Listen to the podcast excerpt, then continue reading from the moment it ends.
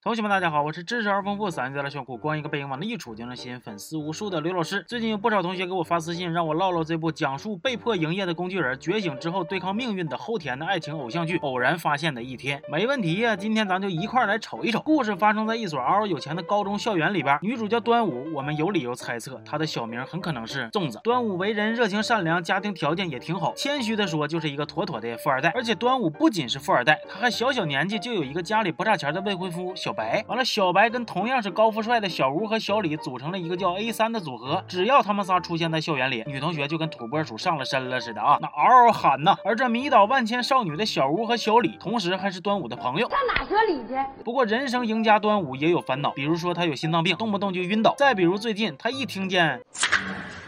就会从一个场景瞬移到另外一个场景里边，而且除了他自己，别人都没发现这个事儿。起初端午是怀疑自己失忆了，这也可以理解，毕竟在韩国嘛，失忆的几率比较高。不过一次偶然的机会，端午发现了一本叫《秘密》的书，里边画的情节跟他之前发生的那是一样一样的。这之后又接连发生了一些怪事儿，端午甚至还有了预知未来的能力。就在他十分蒙圈的时候，一个叫鱿鱼丝儿，瞅着像 NPC 似的人跑出来给他答疑解惑了。原来他们都是纸片人，生活在一本叫《秘密》的漫画里，一言一行都是按照剧情。设定来的，端午说自己失忆了，其实是漫画场景切换，而所谓的预知能力呢，也只是看到了接下来的剧情梗概。而端午之所以能够察觉到这些，都是因为他的自我意识觉醒了，知道了真相的端午最开始表示啊，哎，这扯淡扯淡，是不是搁这来的？不过在经历了一些奇怪的事儿之后，端午不仅接受了现实，而且还觉着当个玛丽苏漫画的女主角，完了体会一下所有男人都爱我的感觉，也挺爽啊。但是还没等他美呢，现实就给了他一个响亮的大耳雷子。原来他的朋友小吴和同班的小白莲才是真正的男女主。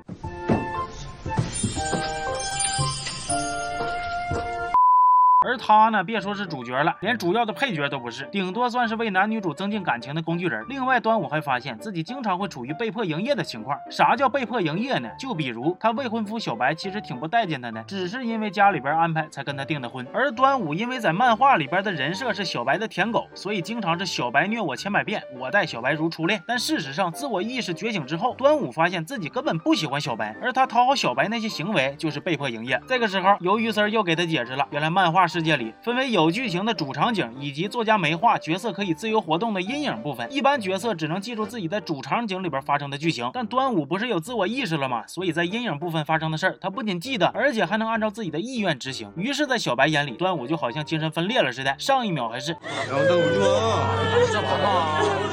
下一秒就变成了。另外，端午还意外的得知自己的病越来越严重，就快要死了。为了摆脱领盒饭的命运，他决定改变剧情的发展。但是小胳膊终究是拧不过大腿，试了几回都没成功。就在端午非常绝望的时候，出现了一个男同学，他可以不受剧情控制，几次在危急时刻解救他。不过可能是因为打光师喝了假酒了，男同学的脸就一直曝光过度，没让端午以及屏幕前的观众看清楚过。端午觉着这小伙子骨骼惊奇呀，说不定就是啥关键人物啊，于是就开始玩命的找他。终于在一个风和日丽，打光。是不在的一天，他们见面了。看到那张帅气无比的脸，端午不禁就喊了出来：“是你！”知识而丰富，嗓音贼拉炫酷，光。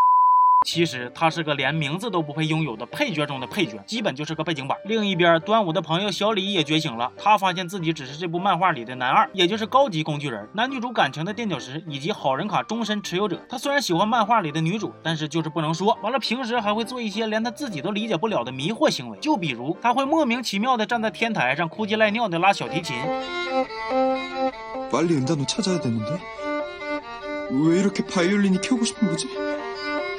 俗话说，只要思想不滑坡，办法总比困难多。面对这样式糟心的剧情，他们决定要开始反击。为了改变故事的走向，端午做了不少的努力，但是都没成功。夏令营期间，端午知道自己有迷路的剧情，于是提前背了地图，但就这样也不好使。端午非常闹心。这个时候，有一个人影出现了，按照剧情安排，应该是小白。结果端午一抬头，竟然是那个男同学。端午心合计，这小伙啊，果然是骨骼惊奇呀。晚上一块唠嗑的时候，端午还给他起了一个名叫一天。那这部剧的名字叫啥？大伙还记得不？哎，对，点。提了啊。话说这个一天还挺神秘的，似乎不仅是一个龙套，还跟端午有一段别的故事。这个咱们后边再说。他俩在相处的过程中越来越腻乎，即使剧情安排端午和小白咋咋地，但是只要主场景过去，端午扭脸就去找一天，给小白都干懵了。另外，在端午、一天和小李的共同努力下，剧情多多少少是有点变化了。比如一天这个龙套开始有存在感，他的名字也慢慢出现在了名牌上。但这个时候，鱿鱼丝又提醒说：“你们可不能随便改剧情啊，容易出大事儿。”他们几个不听劝，还跟作者对着干。结果万万没想到，可怕的事儿真的发生了，一天消失不见了。端午这回傻眼了，觉着是因为自己胡闹才把一天给整没的，非常的愧疚。而另一头，端午的官配小白也敲么噔的，不仅有了自我意识了，而且还喜欢上了端午。之前小白他爹老白总对小白吆五喝六，还为了划拉走端午家的钱，让他俩处对象。小白一直是敢怒不敢言，现在他知道这些都是剧情设定的了，是也不处了，也不怕了，还敢冲空把他爹给骂了。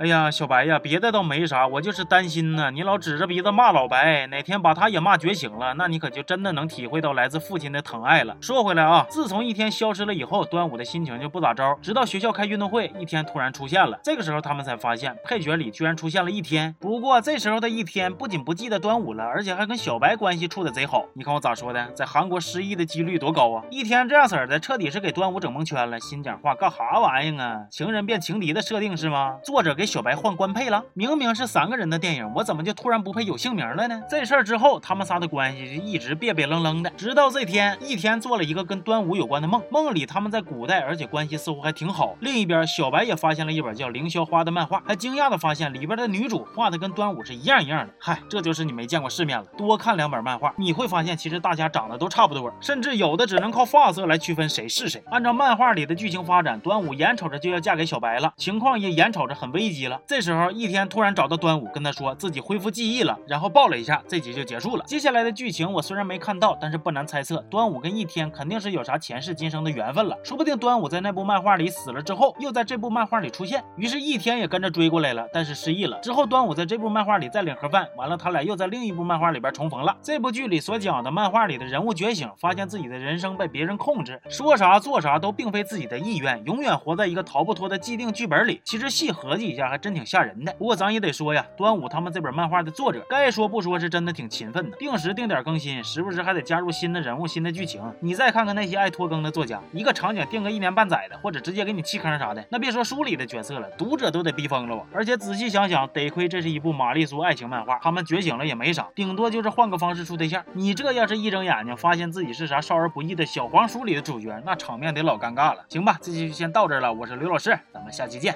好。